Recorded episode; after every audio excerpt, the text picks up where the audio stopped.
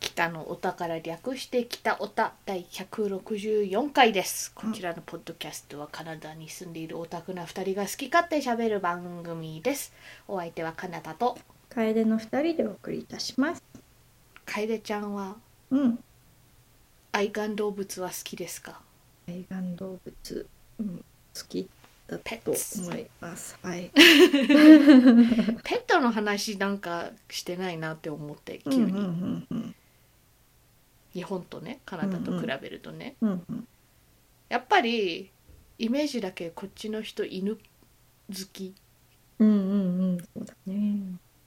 というわけでさうん今ねほんと今さっきね具体的な数字をうんうん。調べたんですよ一応カナダとなんかそれなりにちゃんとしたスタティスティックス系のとこと日本ペットフード協会の数字なんでそこそこ信頼できるかなってうんうん。でどっちもちょっとね、まあ、2022のカナダの数字と2021の日本の数字だから厳密に言うとちょっとねずれはあるんだけれど、うんうんまあまあ大体そんそんな急にね変わらんでしょということでんんうん使いますけれども。どうどうも楓ちゃん的にはうん。うんこれね犬猫ね基本的にやっぱそれがうんうん2大ペットじゃないですか、そうだね日本もカナダも。どっちの方が多いイメージある日本とじゃあカナダとで、全体数でってこと？全体数これどっちもうん。多。分その国の中にいるうんうんうん。ああ、カナダの方が多い気がするな。おおがねね、多頭飼いもする人も多いじゃない？うんうんうんうんちはとうんそれで数が増えていくような気がする。なるほどね、うんちなみに、うんカナダと日本の人口ちょっと調べてないけどさああ、確かに人口の差かカナダの方がうんうん人口はもうガクンと低いという認識で合ってますよね、うんうん、あってあってるその割にはなんかすごいんだと思うこれ、うんうん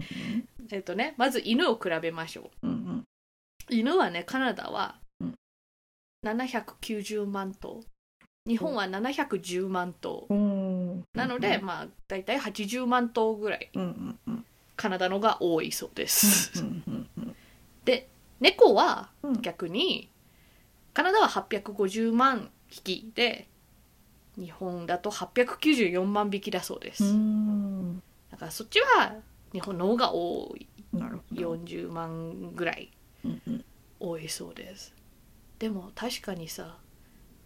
人口の差の割にはうんカナダすごいペットの数は検討してるじゃん確かにうんうんっうてんことはやっぱり私のなんかこっちの人の犬も好きだけどまあ猫も好きっていうかペット好きみたいなうんうん認識はうん間違ってないんじゃないかなとうん勝手にこのデータから読むんですがうんうんでも意外だったのがなんかカナダも日本もどっちも日本猫の方が多いのねそうだねうん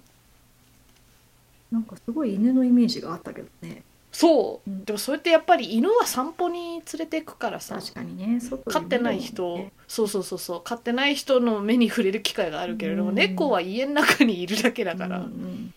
ていう違いなのかもね。確かでさこれあのちょっとペットの話からそれるんだけれどもにうんあのスタッツカナダの方にはさ当たり前だけれども、うん何百万とかじゃなくてうん7.9ミリオンとか8.5ミリオンって書いてあるわけよ。うんうんうんうんこれあの日本語と英語で地味に困るやつわかる数字が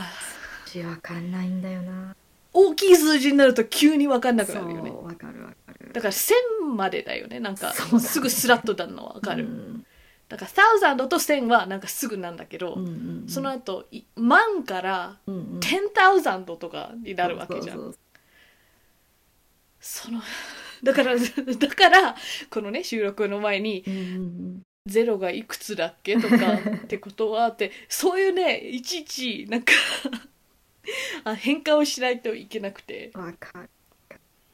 だからなんかお金の話とか予算の話とかになってもさ7 700万とか何億とか言われたらうんいちいちね私携帯のうんうんうんこの電卓にその数字全部入れて、うんそこでしかもさ日本だと円はまあ、うん円じゃん、うんでもこっちだとセントが1セントが1円みたいなもんじゃん、うんうんうんだだけど1セントが100個集まったらドルになるじゃん、っうんうんうんてことはなんかあんまりなんとかセントでこうお金を言わないから、うん700万って言ってもそっからまたゼロを2つ削ってドルにしてみたいな、うんうんうんそしてその後の数字をみたいなやっててああみたいなそうその数字を見ないと実感湧かなかったりするわ、うんうんであとこう日本にさ帰った時にうこう、んプライスタグとかを見るとさうんうんゼロがまあ多いわけじゃないいつもようんうんり慣れてるとうんうさ、んだからなんか毎回、まあ、1000ぐらいまではまだいいんだようんうんうんでまあ、まあ、めったに見ることないけどそんな大きいプライスのタグはさ、うんでもなんかゼロが多いたびにえーっと万がさこううんうんどどれが万だかちょっとよくは分かんなくなっちゃって 結わか局る一十百千万あこれ万1万何いくらだろうねとかさ そうそうそうやってしまう。わかるだからなんか地味にこうピーンとすぐ来ないでちょっそうとそうそう翻訳じゃないんだけれどもうんうんうんしなきゃいけないやつよねみたいわかなだからななんでだろうねなんかねうん私の頭の中でなんとかマンとうんうんミリオンみたいなのが M つながりでうんなんかねうんつながるうんうのんでも数字的には全然違うじゃんそうだね、 1番は1ミリオンじゃないって分かってんだけうれんど、うんこれはどっちかというと日本の方がそう特殊なのかなってことなのかなどうなのどうなんだろう他の他の言語だとどうなんだろうねねえこの数字のシステムってなんかさどっかで会う時があるじゃん桁合うんだなんか奥がうんちょうど桁があななななでもどの桁だかわかんないなビリオンかなビリオンミミリオンもう全然わかん ない1億とは、うんえーっと1億英 語 あとその英語のシステムだと基本的になんかゼロが3つずつでなんかこうその単位が変わっていくみたいなシステムじゃん。うんうんうんこう「1000が、まあまあ、ゼロ3つでその後がミリオンみがゼロまた3つでビリオうんうンまでゼロまた3つみたいな感じじゃん。そこが日本だとその万というのが4つになるから、なんかそこがうんうんうんごっちゃにこうわかるあああ最初の単位がなんかこうねゼロ合わせていくんだったらもうそこで合わないみたいになって、うんうんめんどくせえってなるビリオンは10億だそうです10億ですねうん合わなか った。めんどくせえだから、ね、猫と犬の数をねうんうんなんとかミリオンと7 710万頭でこう、頑張って翻訳したんで でもなんだろうここれはねあくまでさその数だけじゃんうんうんなんかわかんないけどイメージだけど犬種とか見ても多分大型がこっちの方が多いんじゃないかなと思う日本そうだの、ね特に都市部とかに比べると、ねねどうしてもこうスペースがねえうんうん犬はいいよね猫もね動物は癒しだね、うんだからヘビとかなんかそういうのだとちょっとどうなるのかなとは全然わからんけれども、うんそういうのも飼ってるのも全然こっちにはいるから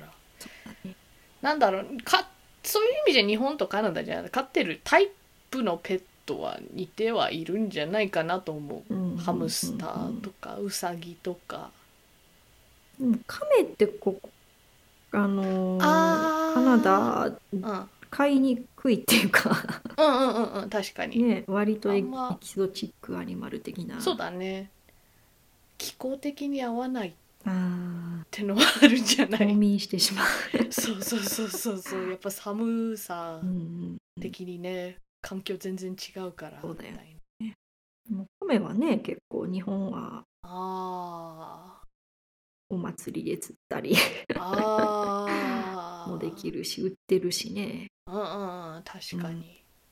だからそういうとこはちょっと違うかなとは思う、うんうんうんこっちは亀離したら多分死んじゃう確かに、だから責任持って買ううんうんうんうん人向けにしか売らないからもしかしたらなんかまあ需要が少ないからとかもあるかもしれないけれども、だから亀入手しにくいとかうんうんうんあるんじゃないねだからあんまりあーでもちょっとウサギ野生化してんのいるよねああそうだねなんか野生ウサギもいるんすけどうんうんそれとは明らかに違うこれはあのドメスティケイテッドされたうんうんうんうんこれは畜生になり下がったタイプのウサギだなみたいなもうフォルムが違うじゃん大きさとかうんうんうんうんだからそういうのが時々ねなんかなんかバンクーバーとかあたりにもいるし、なんか場所によってはそういうのが増えすぎちゃってうんうん困ってるみたいなの聞くからウサギは確かに野生化してるのいる、皆さんペットは飼ったらちゃんと最後まで面倒見ましょうね、ん本当にねあとなんだろうイメージなんだけど、うんこっちでさ日本みたいなドッグパークってあんま見なくないうんああ日本のイメージなんだけれどもちょっと囲いがあって、ちゃんとうんうこう犬はここですよみたいな指定されたエリアがあって、まあもしかしたら遊具じゃないけどなんかもあったりするかもしれないけれどもうんうんうんうんこちわた我々が住んでるあたりにも、うんうんそういういわゆるドッグパークと言われるようなとこはあるけれども、うんうんなんかそういう施設っていうんじゃなくて公園そうだで、ね公園なんだけれどもここは犬を放し飼いにしてもいいエリアみたいなのが決まってる感じ、そうそうそうそうだからまあ普通の公園もちょっと道路があったらなんか網の柵とかあったりするけれども、うんそういう別にドッグパークだからある柵ではなくうんうんうんまあ子供も飛び出したら危険だからみたいな感じかなって そうだよねそうもうあのそのしかもスペースが結構さうんこっちの感覚でいくとちっちゃくて、ああ日本のがちょっそとこあうーいや日本のがうんうんあのそのなんていうのここしかあーねおフリーしじわゃかるわかるいちゃいけないみたいそうなそうそうそうそうのがあってなんか芝生でね走り回るのを経験してるしてたうちの、うちの犬うん うんあのもうねあの、いないのだけれども、うんこっちから連れて帰った時に連れていくドッグパークとかはねあこれ満足できないよねっていう これだけみたいなあスペースであーね、やっぱうり、ん、だってもう全速力で走り回れるじゃない、うんそういうフリーシューとかうんのここだこっちだとね。うん、そっからまあ全速力で走ったらすぐ反対側ついちゃう よねみたいなうんスペースだっうんたりしたからね。なんかこっちのそういうオフレシエリアってそんなあんまり区切りがないっていうかさ、まあいずれ多分こう本当はここで多分そのここからは首はつないでくださいねみたいなラインあるんだろうけれども、結構緩いとこ多いよね。うんうんうんうんなんかだから私の見たやつではねあんまり、ここからここまでって認識があんまなくてうんうんここの一体みたいななんかふわっとした本当にエリアって感じで、そうねうんそうそう本当ねなんか囲いがされてるエリアって感じじゃないんだうよんね、ちょっと森っぽかったり原っぱだなって感じだったりあるんだけれど、うんうんだからそこはやっぱり土地はあるから、うん広さ はそうだね日本のワンちゃんたちはなんかうんうんこう大人な感じがするっていうあーなんか割とさこっちのでお散歩しているワンコたちはうん、なんか出会うと「お人!」みたいなさ ああ、なんかそういう反応をする気がするんだけどうんフレンドリーな子は「なでて!」うんみたいな、まあ、もちろんそういう子も日本はいると思うんだけどあー都市部だとなんか人とすれ違うのに慣れてるみたいな、なるほど、ね、人にあまり興味がないっていうか犬がいればあ犬みたいになるけどはあシティうんシティドッグだ、っていうイメージがちょっとあるかな。へえ、なるほどありえそううんあとなんかねあのマンション暮らしとかだったらうんエレベーターとかも乗るだろうし、確かに。なんかそういうとこはでも我々が住んでるとこはちょっと違うけれど多分、カナダじゃないけれどニューヨークに住んでる犬とかなんかも、んそうはなるんじゃないかなってイメージはあるうんうんうんまあこっちだったらトロントの割と中心部みたいなとこに住んでる人とかだったら、なんかそうそれはあるよね我々住んでるエリアっていうのもあるとは思う、うんうんだからその住んでるエリアっていうのも加味してなんだけれども、うんうんなんかこっちのそのさなんかまあ結婚してうん子供作って新しい家庭を築くみたいなうんうん家庭の中に当然のように犬がいるみたいな認識を持ってる人も多いような気確がかすにる。確かに。なんかななんていうかこっちのさ、まあ、例え話みたいなんだけれどもこう、うんうん理想の家みたいな「ワイトピケットフェンス」ってわかるうん聞いたことないフレーズかな。ど言い回しで、まあ、ワイトピケットフェンスっていうのは、まあ、あのフェンスのあのなんうんうかん柵、うんうん白。いあのペイントされてて、うんうんなんか木の、まあ、そういうスタイルなんだけれど実際そうじゃなくても、なんかこうそういう例えばななんだろう日本の例えだったら一戸建て庭付き一戸建てみたいな感じの、それがいいよねそれがドリームだよねみたいうんなうんうん感じの言い回しで、ワイトピケットフェンスみたいな,、うんうんなんかそういうお家みたいな。言い回しがあるような気がするんだけどやっぱそういうホワイトピケットフェンスにつきがちなのはやっぱ犬しかも多う分んイメージ的にゴールデンとかうんうん大やつきめな犬みたいな。それで奥さんそれで子供二人とかなんかまあそこそういうこってこってな考えの人もいるだろうけれどうも、んうんでもまあそういうゴールデンじゃなくても一応やっぱ子供をやる前育てる前の予行演習でペットでも犬でも飼うかみたいな イメージの人はなんか多いような気はする。うんうんうんうんだからなんか平日の昼間なんかだとこうストローラーと一緒に犬を散歩してる人みたいあーなうんうんいるいるセット、うんうん割と率高めなんじゃないかなって気はする、わかるわかるうんだから人口少ないのに790万頭の犬みたいな、まあ、もちろんね全然そういうタイプじゃなくてただ犬飼いたいからとかなって人も全然いっぱいいるはいるんだけれども、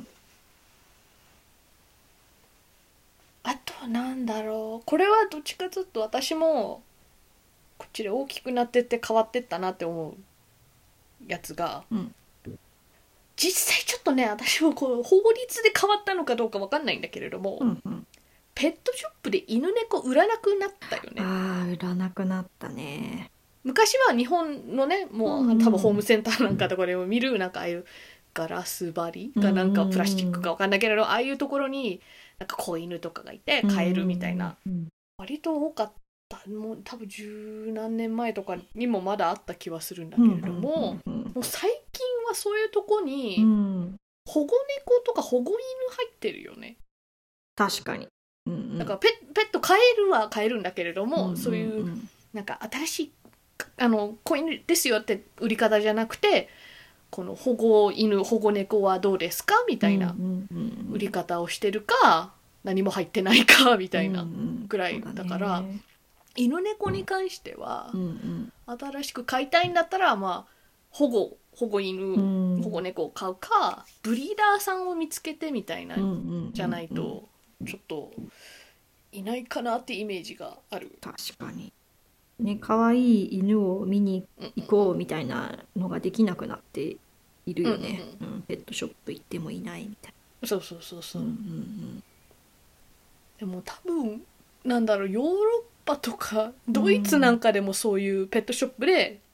あのペットを売るのは禁止みたいなうんうんうんうんまあ、わかんないそこはあの犬猫だけかもしれないけれどもみたいな流れがあったからそれがやっぱりこっちにも来てみたいななるほ気はするど、うんうんうんだからあのちっちゃい生き物はいるんですよね、うんあうのんハムスタそうだねー、うんうん、うさぎモルモットモルモットだねそうだねギニーピッグうんだよね、とかあとはあの魚とかうんうんうんいるんですけれども犬猫はもう見ないなーって、うん確かやっぱりそういう考えみたいなのも結構もう結構浸透してるイメージにもある、うんそういうこうこう責任持たずに買うもんじゃなくてちょっとモールに行ってさなんかうん可愛いから買っちゃおうみたいな感じじゃなくてあの保護をするやつだでもねう、んまあうんその組織とかによって結構手順違うっぽいけれども、うんうんだから行ってただ選ぶだけじゃなくてちょっと何回か面接しなきゃいけないとことかもあったりするから、うんうんなんかこうあえて気軽に買わせないようにうんうんしているかなって確か気はしますにね。ああとこれもカナダ全体かどうかわかんないけどさうんなんか日本からこう猫カフェというものもこっちにちょっと輸入されてあーうんあるとこあるじゃないですか。うんで我々のエリアにあるやつはうんあれもあのカフェで飼ってんじゃなくてうんうん保護猫団体あーの猫を借りてんの。あーそうなんだねそれで大体その1ヶ月まあそういう意味じゃなんかおや里親とか飼いたい人とのお見合いとかも兼ねて、なるその猫カフェにお,お、うんうんお見せしてるみたいな感じでうんうんで大体その1ヶ月かなんかの最終目的としてはみんなあのどっかあのフォーエバーホームって言ってもらわれているそうそうそううんちゃんとしたお家を見つけてもらうみたいなうんうん活動の一環として猫カフェをやってなるほどいるっぽくてなんか全部の猫カフェとかね動物カフェがそうとは言わないけれども、うんやっぱ中にはちょっとひどい運営とか聞くじゃないですか,、だかうんうんらそういうのと比べたらまあカナダ全体かどうかわかんないけれどもこのカフェのそういう活動の仕方はとてもクリーンなんじゃないかうなって、うううちゃんと猫のためになってる、そうだねうん、そういうシステムはいいなとは思ううん疲れさせないとかねなんかそううんうんいうんうこうちゃんと配慮をしている気がするよねそうそうそうそう、あやっぱり猫はそういう意味じゃ見せ物とかじゃないから、うんそういうお店にいるよりは結局やっぱり存分に甘やかしてくれるさ、うんなんかうんお家とかの方が猫的猫性的にはいいんだろうかなって、多分星なんじゃないかなって気はする、うんうんうんでもこれは多分日本もカナダもアメリカも一緒だけれどもコロナ禍の時とか一気に増えたっぽいですよね、あー犬猫飼い始めた人、そうねうんうんでコロナ禍が明けたら一気にそういうのがちょっと そういう保護団体とかシェルターにあふれ返ったっていうのはまあ多分どこも大体一緒なんじゃないかなとは思います。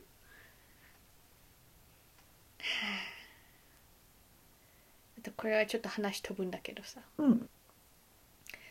あのインスタの方でなんか TikTok っぽいものを押そうとしてるじゃないですか、うんうんうんメタさんは。うんうん TikTok 羨ましいなと思 って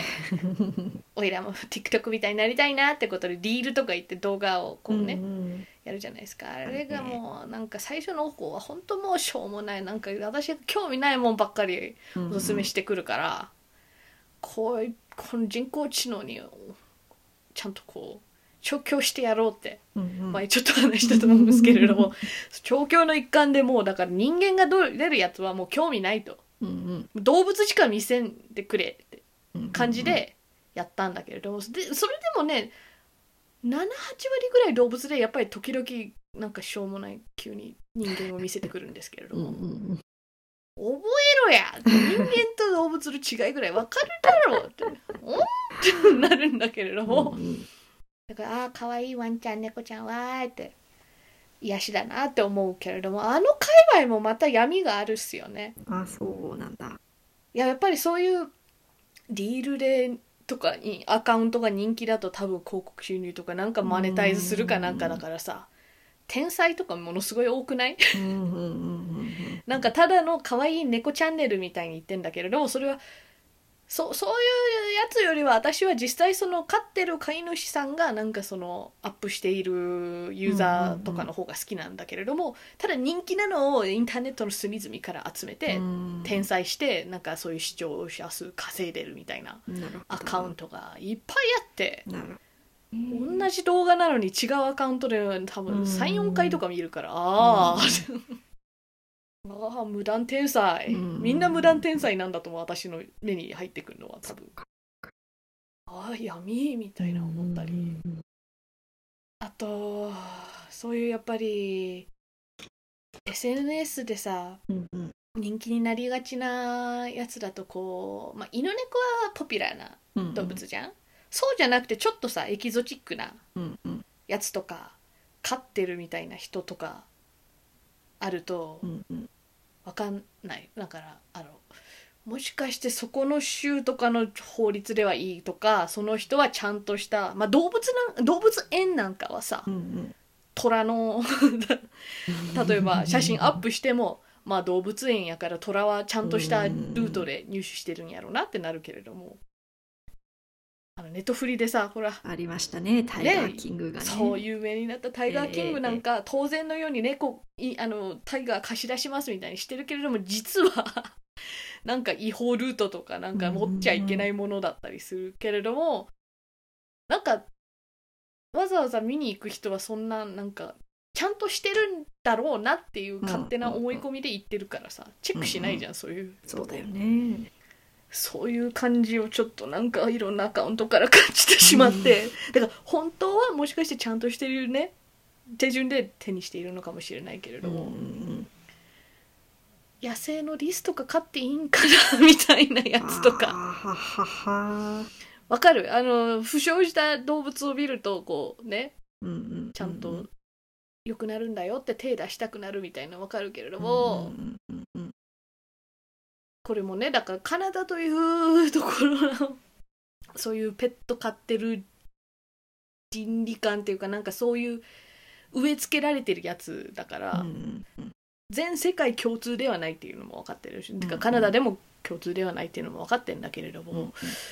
やっぱり野生動物は野生で住んでいた方が最終的にはいいという方針のもと、うん多くの団体がカナダでは活動しているので。うんうんそういう保護団体によってはなんかそういうのをこうう聞き取ってでも最終的には野生に返すという目的で基本的に活動しているところが多くて、うんうんどうしても返せないみたいな理由があったりしたらそこで飼うとかうん動物園に行くとか、まあ、いろんなルートあったりするけれども、うんうんだからなんだろうそういう人なのかもしれないけれどもそうじゃないそうわかんないなんか普通の人に見えんだよなうんみたいな人とかが、例えばリスとかも飼ってるのを見ると、おやーってなるんですよ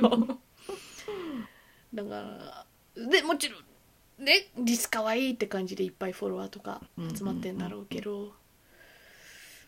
その人がだから悪気でやってるとは思わないんだけれうんども、うんうんちょっとグレーかなっていううんアカウントなんかもいっぱいおすすめされてはあインターネットは闇だそうだどこを見ても闇だはあ可愛いやつを見て癒されたかったのにみたいになったりするけれどもでもリスにあの罪はないうんうんうんだからなんかそういうリスだけじゃなくてねうんうん基本的にペットショップで売ってないやつだったらちょっと私はなんかちょっとおって一応私の心の中のフラグが立つみたいな感じ、うん別に通報してるとかなんかその人が虐待してるとかそういうわけじゃないんだけれどあーでもこうでもやっぱりそういうアカウント見たら欲しくなっちゃってみたいななんか広まっちゃったらうーんおーみたいなでもなるからうんうーん難しいっすねって思う、うんでもそういうやつで言うとさ、うんだからどんな動物を飼うにしてもまあ精一杯ちゃんと甘やかして面倒あだ甘やかしていてもあの健康に被害が出るよ うななんか太らせ方とかはねそれはまたうんあの違う誤った甘やかせ方なんで、うんちゃんと健康も維持して可愛がってうんいい人生をそういいねうん生涯を送れるようにしてあげるのが一番ねそう、うん我々は下僕だから